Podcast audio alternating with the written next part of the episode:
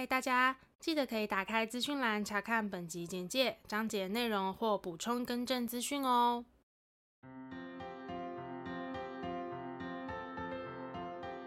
欢迎收听 AMpm 交换日记，我们来聊天，好哦。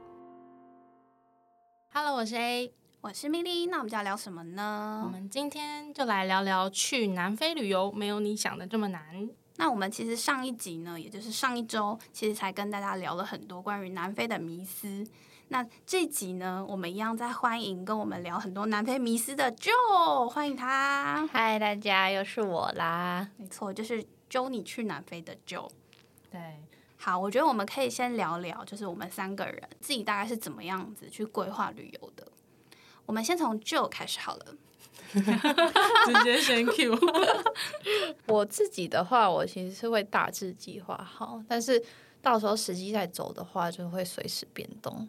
因为我觉得旅游，你真的在走的话，其实很多事情没有办法事先料想到，没错，而且很多突发状况，嗯，然后又要考虑到天气的话，其实真的有时候不是你当天排了什么，你当天就可以去。那我想问一下，你是那种会准备预备行程的人吗？我不会耶。哦，我是觉我是会大概排好，然后对，如果下雨的话，我在想。哦，非常弹性。对，非常弹性。我怎么办？我现在好想笑。怎么了？有什么好笑的？因为我觉得我是处于另他的另一个极端。哦，我好像是介于你们两个中间。对，我们今天会是这样哦，就是超级强迫症。然后一直到及时行乐人格。等下，所以 A 你是超级强迫症吗？我是超级强迫症。哎、就是，但是你看起来完全是相反的。哦，真的吗？对啊，你看起来是就是哦，随便我都可以这样。那我是强迫症。对，哎，你们两个完全。个性跟我想象的完全不一样。我其实有强迫症，但旅游上我比较弹性。嗯，我在旅游上，因为我有一种就是少女欧巴桑的心态。我的想法是，我都好不容易花了这么多钱，然后到了那个地方，我就想要把我在那边的时间，是我想去的点，我都一定要去到。嗯，对。但是因为随着你知道旅游经验的累积，你开始也会体验到，就是你刚刚讲到的一些状况，可能天气啊。或什么，但是天气我是有办法克服的。比如说呢，我上次去金门或是马祖那类离岛的地区呢，我就会查好潮汐时间。但是像下雨呢，我也会查雨备。哦，所以他会准备雨备。我我是有雨备。我吓到哎！但 你们不是有一起旅游的经验吗？因为那次也是我第一次去。然后第一次出国，所以我也会觉得好像要准备详细一点，我会比较安心。我们还创立一个 Facebook 的社团，就是两个人。然后我们还有云云端什么共用文件。对对对，哇，这很细，这样很细哦，就是有点像是那种旅行社在给。旅客就是行程表，那种比如说班机，嗯、然后然后我们的机场接送是叭叭叭叭叭叭超多。嗯，然后什么啊？我我们那时候还印出来吧？对，我们还印出来记，就是做成一个小本本。嗯、你们是连吃的都会全部安排进去？我记得是哎、欸，有有有几家是那种必吃的哦，就我们一定会查好它的公休时间，然后它哪些餐点是当地人推荐啊？我没有查这个吗？有。我有啦，因为我对我对饮食比较没有那么 care，、嗯、因为我是很 care 的人，所以我就 对饮食差这方面我没什么印象。嗯，对，但我自己到后期，就是我后来在欧洲自己出去玩的时候，我超级无敌随性。我就是那种，我比如说我去丹麦，然后我就只是选几个景点是我一定要去的，剩下时间我就随便走。嗯，就是我会走在市区，然后看到这间可能比如说家居店，不是北欧都很美，我就会自己进去逛，就没有在管说，呃，我一定要怎么走怎么走。嗯，然后我也没有那种很详细的行程。然后因为我刚刚说我其实没有很在意吃的，所以我都可以去就是超商买个优格，买个小黄瓜解决。嗯，对，因为第一也是省钱啦，就是因为我觉得一个人你要进餐厅吃其实超贵啊。对啊，而且欧洲小费。就很贵了，嗯，所以我后来都超市解决。然后，呃，反正我只要几个自己很想去的著名景点都有跑到，其他时间我真的就随性，嗯，就是超级无敌贪心。所以我觉得我自己是如果有旅伴的话，我会看旅伴的个性。因为我另外一个朋友，他也是我跟他去韩国，他也是超级缜密的那种，嗯，就是行程表我还留着，真的超级细，这样子要跟他一起安排我也 OK。但是好，但是我必须改变一下我自己的说法好了，因为我以前可能会觉得说啊，反正之后可能有钱有时间还有机会再回来。但是自从发生疫情，我就开始觉得，嗯，好像不行哎。假设我今天真的去一个国家，我就必须把它当做我就是只会来这一次。我就是这种心态，真的。所以我可能就会再认真一点做功课。因为像我们之前有录过一些，就是我们之前出去玩的一些集数，嗯，然后我觉得还呃回顾，比如说我去瑞典的行程，然后就发现我也错过太多必去的地方了嘛。因为我觉得我在分享的时候就发现，嗯，我能讲的东西太少了，嗯，那我就是想说去查一些可能。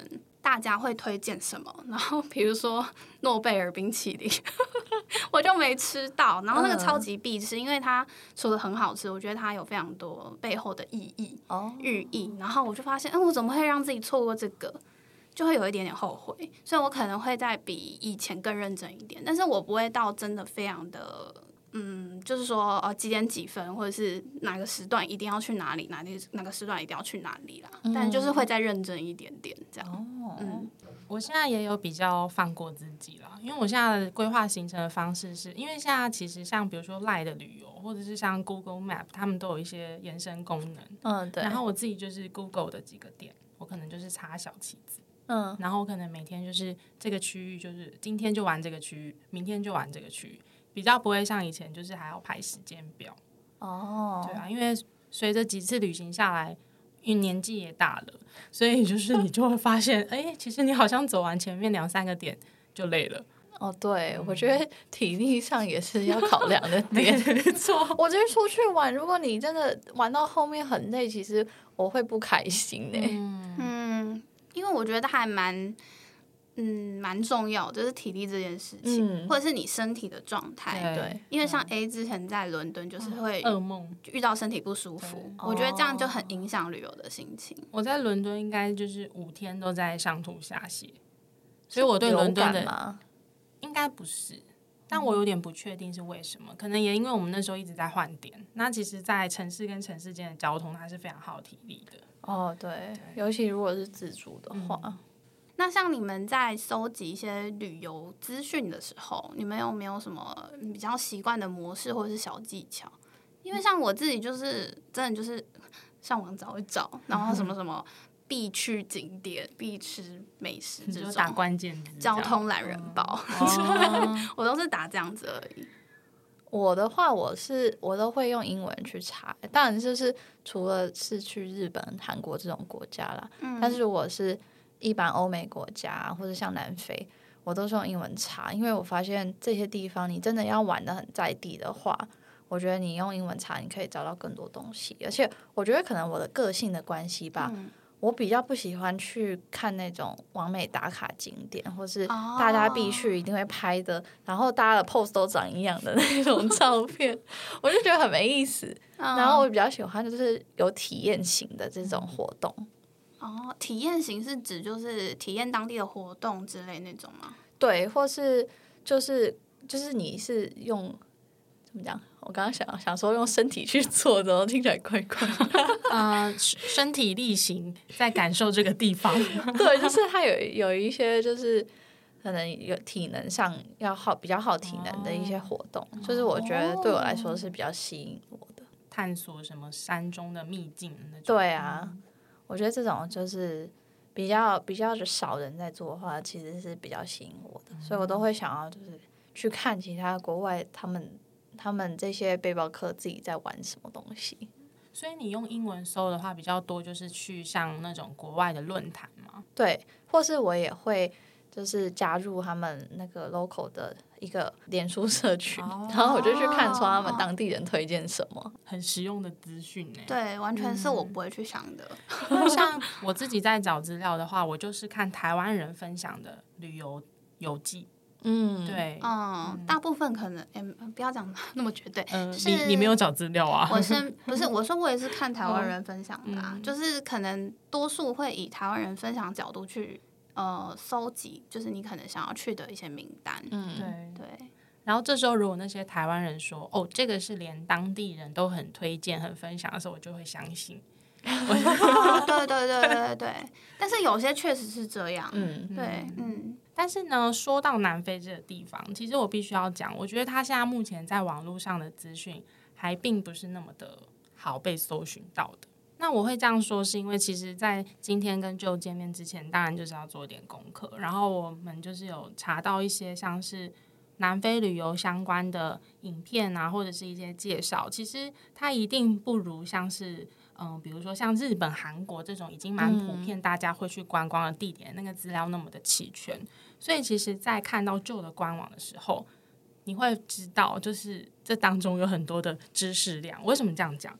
因为它的官方网站里面还会介绍什么南非币值的说明，嗯、是吧？然后还有那个，诶，五大动物吗？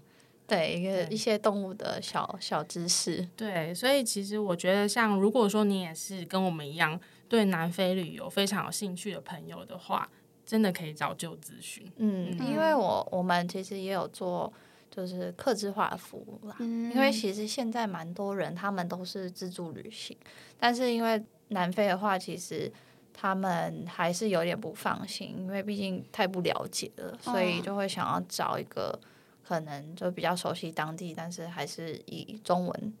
的语言为主的，那也蛮多，就是自自由旅行的人，他们就会问我说：“那能不能帮他们安排个两到三天的一个旅游？”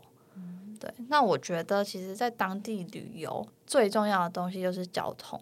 嗯，嗯，他们这个国家真的很大，然后基础设施绝对是没有我们这么开发的国家这么完善。嗯，所以你如果要跑，就是我们所谓的 overland 的话，嗯。你一定要是 hire 当地的司机，嗯、对。但是当地的司机你 hire 其实有很多的眉眉角角你要注意，嗯、对，眉眉角角，潜规则 啊，对啊，就是很多就是会会用很低的价格报给你，但是实际上他真的是没有真正的执照就可以去载客人，然后也没有相对应的旅客险，所以这种对于旅客来说都很没有保障。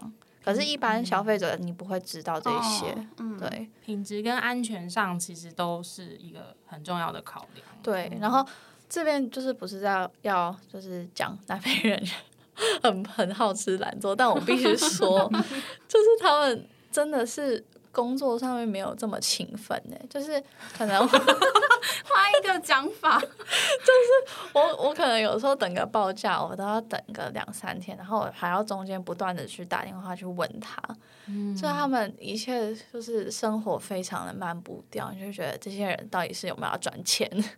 哇，那你在当中做这个沟通的角色真的蛮不容易的。对啊，其实也蛮多，就是他们自由行的客人，然后已经订好饭店这些了，然后。想要就是确定自己的 booking 的时候，一直联络不上人。然后我那时候在当地，我就他们就说：“你拜托能不能帮我联络这家旅馆，然后确定说我我有我的 booking 是有 confirm 的。”啊，对，因为其实，在华就是 Joe 你去南非的官网的时候，像呃，因为你去南非主要就是可能做小型的旅行团，对，嗯，然后因为像其实我们之前也有。参加过那种当地的旅行团的经验，嗯，然后因为像那种旅行团就是很很制式化，哦、然后时间卡的很紧，嗯、对，因为像之前在爱尔兰，我去参加那个完了，反正就是那个很有名的悬崖，莫莫赫悬崖，因为那个是必去，然后可是它的交通就没有这么方便，嗯、所以你就是必须跟当地的那种旅行团。嗯，对，所以其实那时候在看，就是叫你去南非的那个旅行团的时候，我觉得很吸引我的一个点，就是我觉得时间上好像是比较弹性的。对，其实我们这中间也有做一个蛮大的变动，是我们后来就倾向都不含午餐。一般市面上他们含三餐的话，其实你可以走的行程的时间就会被压缩很多，嗯、因为你午餐已经停至少。三个小时嘛，你还要用餐，然后你还要到达那个餐厅，嗯、所以其实很浪费时间。那不如把这个时间省下来。而且现在大部分的民宿或是饭店都会附早餐了，而且你可能八九点才吃早餐，中午十二点要再吃一餐，其实对于很多人来说，那那已经太多了。然后食物也是浪费。嗯、反正就是午餐的话，我们都还是会带大家到当地的超市或者市集。那就是选择又更多，然后你就选你自己想要吃什么。嗯、而且我觉得 每次大家去的时候，其实到最后大家都想逛超市。我也超爱逛超市，我也超爱逛超市。你不觉得 出国玩就是要逛当地的超市吗？你可以发现到很多事情。对啊，但是就是可能你跟一般旅行团的话，你就比较少有这种逛超市的行程。对 对对对对。像像那个之前 A 妈跟 A 的一些家人，嗯、他们后来有去捷克，但他们是跟旅行团，对对对。嗯、然后那时候旅行团的行程应该是没有超市的，但是 A 就是有亲自带他们去逛超市。他们那次是很巧啦，他们住在我交换学校的。附近的一个饭店，嗯，然后那个饭店底下就有一间超市，所以我其实是有点乱入他们的团，就是当他们当地小导游，他们解散之后，我就是去饭店找他们，嗯、然后带他们去逛超市。通常跟旅行团，你可能就是可以采买点，就是那种大型的购物站。哦，对对对，对，所以就是。呃，有点没有真的很入当地，然后去看说大家平民小 小老百姓都在买什么，我觉得那其实蛮有趣的。嗯、然后像刚刚有讲到市集，我也很喜欢逛市集。哦，对，其实那边很多，我觉得越来越多市集，而且他那个市集我觉得都蛮有意思的，因为他们很常就是一个农产品市集加上手工艺市集。哦、对，然后我自己很本身很喜欢在那边买的是银饰品。哦，银饰哦，其实银饰在那边其实蛮便宜的，换算台币下来的话，嗯，对，因为我是很喜欢买饰品、看饰品的人，嗯、所以我就是很吸引我。那像其实我们在旅游的时候，我觉得住宿也是一个很重要的一件事情，嗯、对，嗯，因为有些人可能会选择就是呃。有些人会想要享受饭店的设施啦，嗯、我觉得每个人的需求不一样，考虑的点不一样。然后像我自己个人就是，我觉得安全过呃干净就好了。但是其实这样子，老实讲，它的价格就应该不会像可能背包客栈嘛那么的便宜，因为我我会希望是有个人空间的，空间的对，我不太习惯跟别人分享，不认识的人分享，嗯、对。对所以其实我觉得基于每个人对于住宿的要求。其实大家在选择上也会不太一样，需求也不同啊。因为其实像我就很爱住背包客栈，嗯、就我很喜欢跟隔床的人就是两个交流，对对对，互相认识。但是有独立空间就相对会方便很多，安全性也可能会提升。对、嗯、对啊，但是讲到住宿，我觉得在这边其实要破除大家一个很。有点旧思维的是，其实是大部分人可能看到旅行套装的行程的时候，最在意的就是饭店到底有没有新灯这件事情。可是我觉得，其实随着像现在 Airbnb 这么这么方便，然后越来越知名的的一个情况下，其实你有更多住宿选择，而且。你听说的这些有新等的饭店啊，他们通常都是已经很老字号的饭店，所以饭店设施有时候其实是其实是很旧的，嗯，然后住起来其实根本没有那么舒服。但是如果呃像是你住 local 的民宿好了，他们其实是很新，然后价格只有一半，所以你就会觉得。你其实住饭店的 CP 值超低的，这我超有感的。哦、而且其实很多房东他们会很用心维护他们自己房子。对，可能也是因为那是那是他们自己的财产的一部分，所以我觉得那种用心的程度跟维护的那种力度，我觉得就很有感。对，因为其他饭店他可能就只是员工。对，因为其实我也是之后旅游开始觉得做 Airbnb 其实蛮也蛮有趣的。对、啊，就是嗯，就是你有时候可以跟。不同房间的人会有时候在那个厨房遇到，还会聊一下天，或者是分享一下行程，嗯、我觉得也蛮有趣的。或是有的，其实你就是直接就是租下整层的公寓，你连厨房啊，或者是厕所卫浴都是你自己的。我之前的经验啦，大概都是大概落在两千多块台币，其实都非常的划算。嗯，它是一整个家就是给你住。可能要看国家啦，嗯、对，因为我之前的经验就是，可能有两三间，那你也不可能租到整层，你就是租一间，哦、但是公共空间还是可以使用。嗯，但我觉得这样其实也 OK，因为其实像用浴室的时间，其实稍微协调一下，也不太会撞到。对，嗯、然后你在睡觉的地方又可以保有自己的空间。对，蛮喜欢 Airbnb 的。我也是。对啊，我觉得就是当地的民宿，其实他们大部分都会是有，就是。独立的卫浴就是在房间里面，所以其实住起来都完全是跟饭店一样，哦、甚至就是内装其实是比饭店还高级的，哦、只是一般人不知道。嗯，嗯确实、欸，哎，嗯，应该是蛮多，嗯，我们不要讲长辈啦，就是可能对于住宿这一块还没有改变思维的人，嗯、他们确实是会有饭店迷思，对，真的 跟新等，对。对那所以这样听起来的话，比如说在南非规划旅游的话，嗯、呃，在住宿这一块，通常你会怎么帮就是想要去南非旅游的人协助他们安排？我主要是会看他们对住宿的这部分的，就是重视的程度。因为如果是客制化行程的话，当然就是以他们的需求为主。嗯、那有些人真的就是他就是真的是想要住饭店等级的，嗯、对。但是就是差价其实可以。差的蛮远的哦，对，像是在开普敦最好的那间饭店，他、嗯、住一晚最贵也是有到三十万台币，哦、对，所以就是真的是差距非常大，而且他们最便宜的一个套房一晚也要至少三四万块台币，哇哦，一晚三四万，对，就是最便宜的套房。而且是一晚哎，对，一晚还不是十几个晚上。我超好奇三十几万的房间是长什么样子，真的很夸张。但是有一只猎豹在那 看着你睡觉，但是它真的是就是可能公共设施真的很很好这样子吗？我是觉得，因为我没有进去过，但是我看他们的官网图片，它其实蛮多是，我觉得他们的那个噱头是在于他们的艺术品。哦，对，所以它是有比较偏向有主题性的饭店啊。对，那可能对于艺术要求的人，可能会想要去住住看。嗯，对我自己是先没关系。对啊，所以我就觉得说，真的饭店不是越贵越好。其实现在选择很多。嗯，那以往我们其实，在找那种比如说当地的住宿啊，其实以以我们自己就是观光。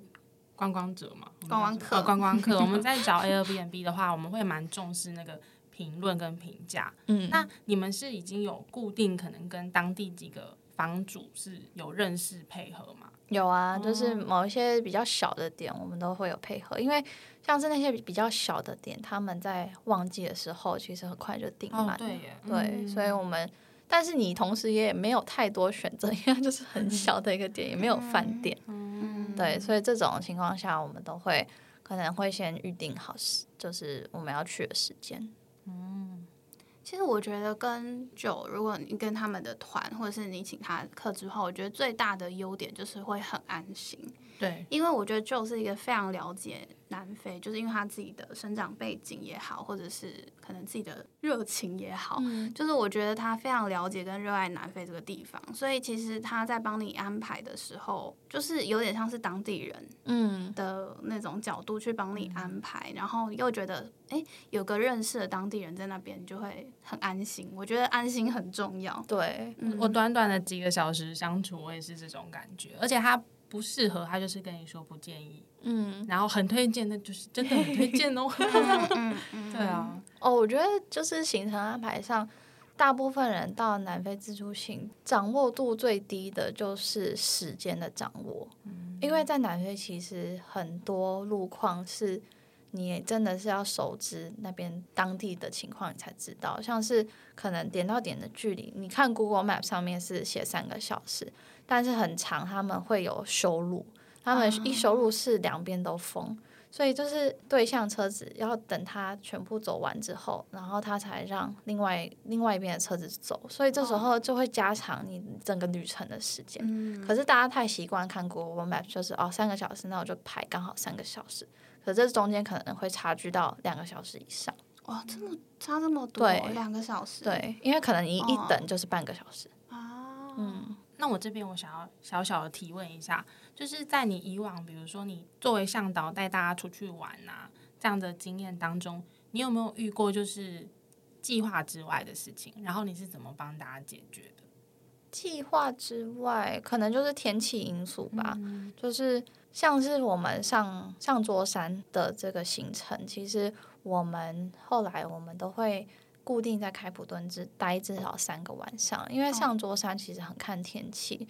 如果天气不好的话，你上去其实根本看不到任何东西。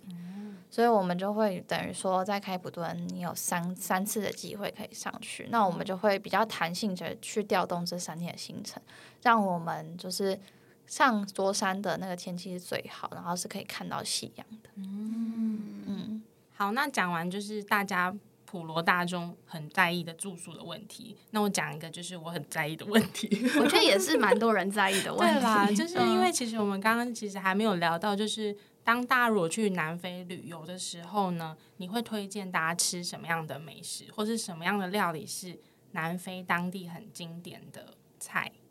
南非其实他们有一个叫 Potgieter 的这个菜，它就是南非炖肉，然后它是在一个铸铁锅里面煮，它有点我觉得有点类似就是韩国部队锅的概念，它就是把一些呃比较庶民的食材就是放到锅子里面，然后它是可能花一下午就是熬煮的这个过程，但是我觉得它就是就是吃起来它就是所有的。味道都会融合在一起，然后它的肉质会变得很嫩啊。那它是什么肉？都都可以，一般都是煮猪肉或是牛肉啊，嗯、不是肥肥肉。我我在想说会不会来一个，你知道，就是很特别的，又来迷失了。我们要破除迷思。肥肥肉很常见到 肥肥什么啦？有别的吗？还有的话就是呃，我觉得应该是南非的烤肉，就是他们对于他们来说就是。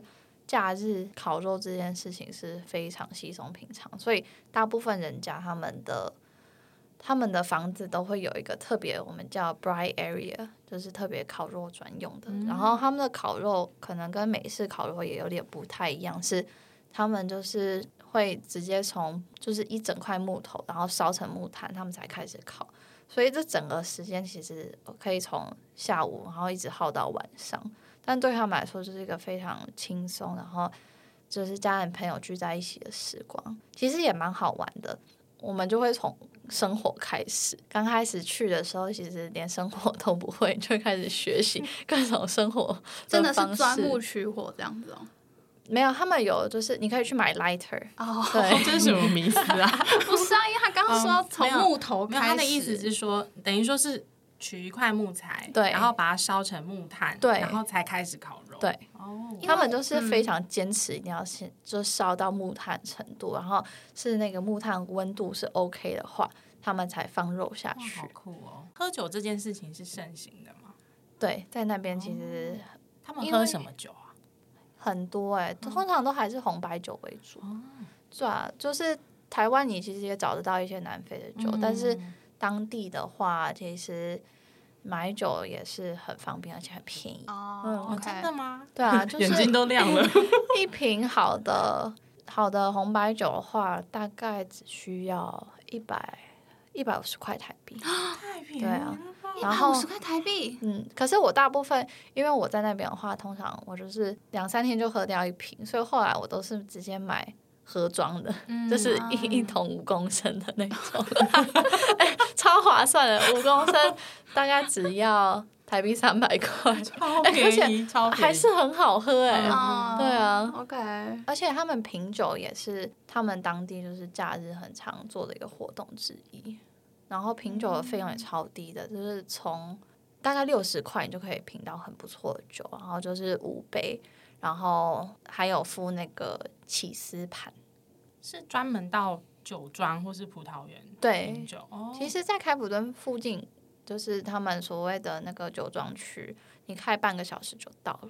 然后那边有超多酒庄，赶紧笔记下来。我的行程二，你好好适合去南非，哦，我好适合去南非耶。对啊，你整个人就写着我好适合去南 非。对啊，我只要两个行程就好，逛超市跟、呃、品酒。对啊，现在把南非炖肉放在哪里？呃，南非炖肉，对啊，就没有喝酒前先垫个胃也不错了。嗯，对，嗯，好，那讲完美食，我觉得可以来聊聊，就是我们两个人被烧到的景点。好，那我先说，就是因为南非，当然就前面有帮我们分享了非常多南非不同面向的旅游的类型，但是对我来说，因为我还没有亲眼看过野生动物，嗯、我都是进动物园。所以，当然，我如果要去南非的话，我最想要达到的成就值，就是看到非洲五大。嗯，对。但是我知道这件事情其实没有那么容易，对不对？它是要一点运气的。对，其实非洲五大最难看到的就是猎豹，嗯，因为它是一个，它不像狮子，它们是一群一群的，它是 solo 的这种猎食动物，所以它又更难被捕捉到。对，但是其他动物的话，其实看到的几率几率都蛮大的。我特别想看水牛，没有，因为我我是这一次在认识南非的时候，嗯、我去特别去查了五大照片，因为像狮子啊、大象啊、豹或是犀牛是。我以前有看过的，嗯，然后像水牛，它真的长得跟我印象中我阿嬷家的水牛是长得不一样。像水牛，它是有一个很好看的中分呢，好看，对啊，你好看，你可以看它照片，真的看的很有趣。对，然后当然就是看就是野生动物之外，关心小镇，嗯，但我特别想了解，关心小镇是它的正式的称呼吗？还是是？不是，它的真正的名字叫 Sutherland，嗯，然后它是处于一个半沙漠的一个地带，然后它其实是南半球最大的观星站，所以整个小镇到了晚上真的是完全没有任何灯光，因为他们其实政府有控管说你这边的居民你新建房子的数目，所以你在那边住的 guest house 其实都是百年的房子，不断的在改造，因为他们就是。不能再盖新房子了，对，所以它其实还是很保有原始的这个样貌。然后我觉得，其实晚上你去看星星的时候，你也会感受到，就是身边完全就是在一个非常广阔，然后没有人的一个环境之下，就是你跟这个星空。我觉得那种感受，你会觉得天哪，原来这个世界上人类是这么渺小。我觉得当下就是我在。我在看星星的时候，就是真的是满天哦，然后你会很清楚看到整个银河，哇，对，所以我觉得那种感受就是你心里会很感动，可是你很难去跟人家转述这这样子的心情。我懂，嗯，因为我觉得自己在旅游经验上，如果你看到那种很壮观的自然景象，我自己都会有那种非常内心很激动、很澎湃的感觉，对对对，所以我自己也超级想去看那个。就是想超想去关心小镇，嗯，我看到那个照片，我就觉得，嗯，我此生一定要去 南非。我是说真的，真的，因为我是可以在山上看星星，或是海边看海一整天的人。哦，我就是可以这样做的。对，最后一个特别吸引我的，就是当然我很多地方都被吸引，但是我真的如果去，我一定要看到，就是去好望角。嗯，对，之前有几集我可能有提到，就是我很喜欢去看海，然后我。想要去南非的好望角，还有一个是葡萄牙的那个罗卡角，它就是陆地的结束，海的开始。哦、嗯，那关于好望角，其实我最被吸引的地方是之前就有分享到，就是在好望角这个地方呢，它是印度洋跟大西洋的交界，所以其实，在那一个区域看到的海，是不是会蛮特别的？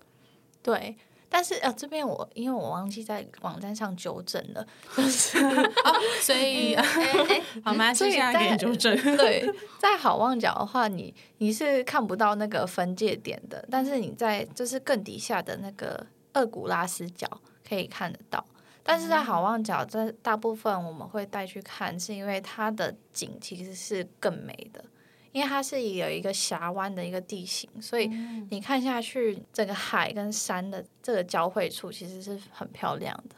然后加上他们其实也有就是非常著名的那个好望角的灯塔，所以通常大家会是停留到好望角。那好望角其实是整个非洲最西西南的一个点，然后厄古拉斯才是最南部的一个点。大部分都不太会排去厄古拉斯角。因为那那个旅程要拉太远了，嗯，嗯，但是好望角，我觉得它的风景就已经很很震撼，希望你有机会可以去看看。可以啦，嗯、你就不是要去了吗？啊、那你呢？关于南，我刚刚也讲到啦，嗯、就是关心小镇跟猎游，我自己非常想，嗯、因为我自己很喜欢看动物，对，但我没有一定要都看到，反正我就是随缘，有看到就。那个你刚刚说猎豹是最不容易被看到的嘛？对对，但有看到我就当做是赚到这样，没看到也没关系。嗯、但就是很想要去体验，就是坐通常是坐吉普车，对对，然后就是就是去看那些野生动物的那个感觉，嗯，对。我觉得那个感觉也是蛮蛮奇妙，就是你会很期待下一秒会看到什么。嗯，对啊，因为平时不太会这么近距离的看到这些野生动物。对，而且我觉得当你知道说这一些动物它是没有被。